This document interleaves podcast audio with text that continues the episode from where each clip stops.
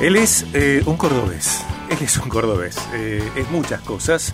Eh, una de las originales es su lugar de origen. Él nació en Córdoba, es periodista deportivo, es un inquieto, es carismático, tiene una impronta muy personal que para mí funciona en Córdoba, funciona en el resto de Argentina, funciona en Barcelona, donde él está viviendo.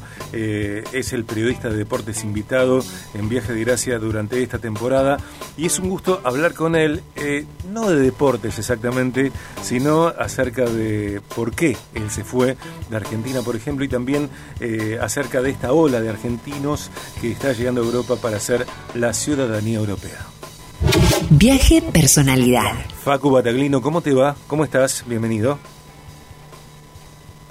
Bueno, eh, yo te escucho como con bajo volumen. Aquí nosotros estamos eh, accionando para optimizar esta comunicación.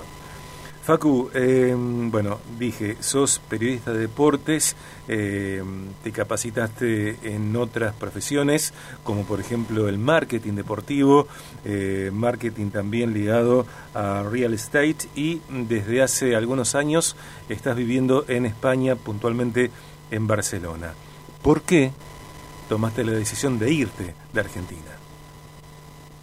Uf, qué pregunta. ¿Ahí me escuchas mejor? Ahí sí, perfecto, te escucho un poco fantástico. subí el tono de voz. Bueno, ¿por qué elegirme de Argentina?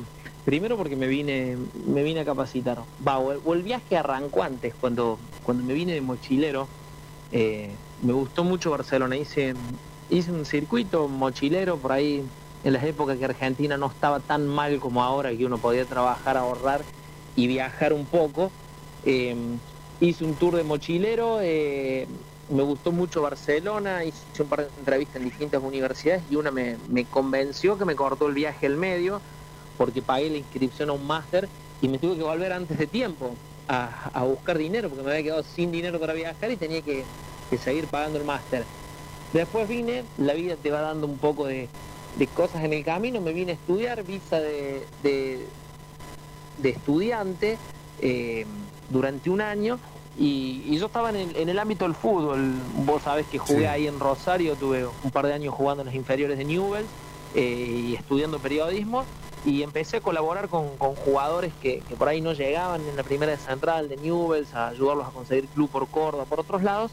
Y bueno, uno de esos jugadores estaba en, en Italia y me llama que, que había sacado la ciudadanía en dos meses en Italia, eh, que no entendía mucho el discurso, falta para el campeonato, si podía venir a Barcelona. Y, vino a Barcelona, le ayudé a conseguir trabajo y ahí me explicó cómo poder hacer una ciudadanía en dos o tres meses, que en Italia se podía. Enseguida llamé a Argentina, a mi vieja, quien por entonces era mi novia, que era abogada, me ayudaron a armar la carpeta y cuando terminé de estudiar me fui a Nápoles, hice la ciudadanía eh, italiana y me abrió todas las puertas para quedarme. Y, y bueno, considero después de este tiempo que eh, las fronteras geográficas son netamente para, para pagar impuestos, para seguir un tipo de ley de, regulación impositiva para los ciudadanos, pero que eh, estando en una ciudad tan cosmopolita te, das cuenta de que no sos ni local ni visitante, que no sos inmigrante, que no sos territorial, sino que el mundo es de todos nosotros, que uno puede estar en cualquier parte del mundo mientras respete, mientras trabaje, mientras pague sus impuestos y, sea un ciudadano correcto. Eh, y, eso es lo que vi. Eh, yo por ahí estaba en Argentina y veía gente de afuera, en ciudades como Córdoba, Rosario, Buenos Aires, que se ha llenado de, inmigrantes y uno eh, antes era más chocante porque decías, qué raro que estén acá ocupando nuestros puestos de trabajo, ocupando nuestra sanidad, nuestra salud, nuestro esto, el otro porque no había esa cultura de viajar a instalarse. Y ahora desde este lado que me toca a mí ser el, el que ocupa un puesto de trabajo cuando me ha tocado trabajar en relación de dependencia o ir a hacerme atender al médico y, y en definitiva, como me lo dijo mucha gente de España, de Barcelona, dice, eh, los únicos límites son mentales o, o, geográficos para, para pagar impuestos y, y, para, para eh, la, la única barrera es idiomática porque después el mundo vos podés estar donde quieras mientras hagas bien las cosas, mientras te mantengas dentro de una sociedad que, que maneja reglas y parámetros para la buena convivencia. Entonces, bueno, así descubrí eh, una forma de, estar, de, sentirme cómodo, aunque no sea mi casa, tomarlo como mi casa, de poder trabajar. Y bueno, y, al mismo lado que iba pasando todo esto, que fueron seis años, de 2015 hasta ahora, Argentina fue decreciendo por, por políticas nefastas de cualquiera de los partidos que estén allá, porque realmente es nefasto, uno cuando lo ve desde afuera no puede creer lo que son nuestros políticos, entonces hizo que, la brecha sea un poco más grande, que yo decidiera quedarme acá y cada vez menos posibilidades de, mm. regresar por ahora desde lo laboral.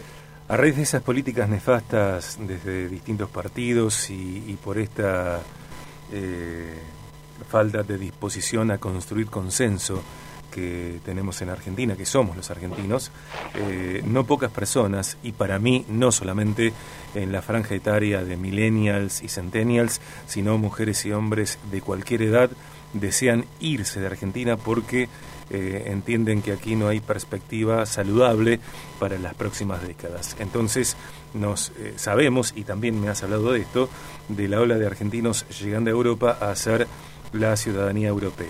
Facu, ¿qué pasa con los precios, con los papeles, con los tiempos?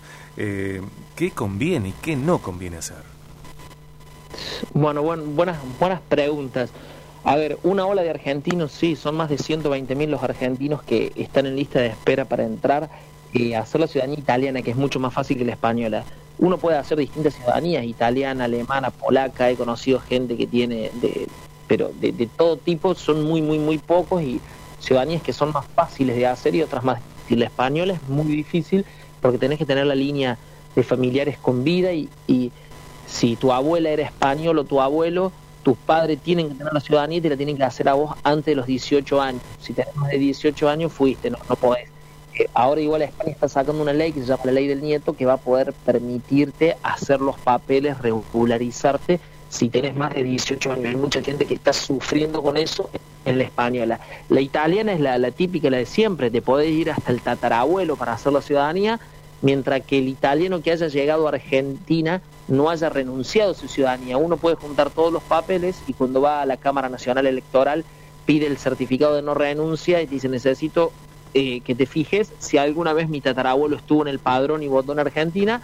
Si te dan el negativo quiere decir que nunca renunció a la italiana y podés hacer tu ciudadanía. Si te dan el positivo es que, lo puedo decir con un, una mala expresión, la cagó el abuelo, bisabuelo, porque votó en Argentina y renunció a la italiana, entonces no la podés hacer. Em, pero bueno, toda esta gente que se está viniendo ya ha hecho los papeles.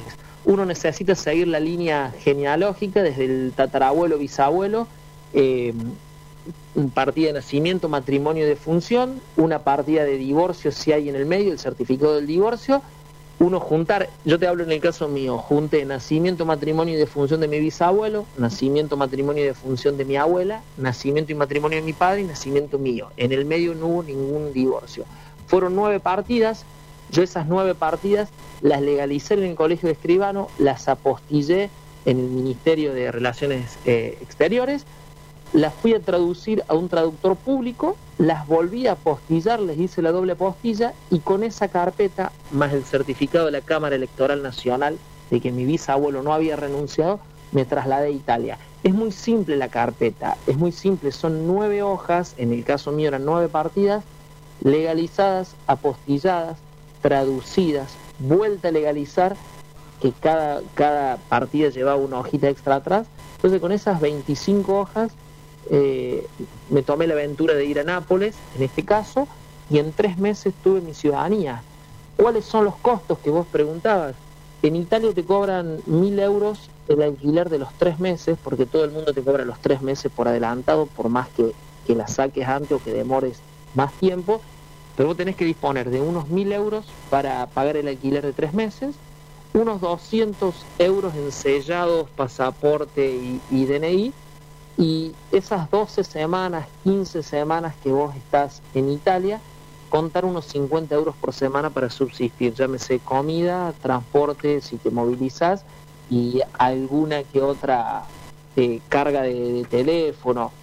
Eh, más o menos con unos 2.000 euros vos harías tu ciudadanía si todo va en regla, más el vuelo, siempre teniendo en cuenta que necesitas volar de, Argentina a Italia Mucha gente que hace, se gasta esos 2.000, 2.500, 3.000 euros, cada uno tiene un costo de vida distinto, eh, saca la ciudadanía y lo primero que hace es cruzar a España a trabajar para volver a recapitalizarse, porque en esos tres meses algo a, detectar es muy, pero muy difícil eh, trabajar.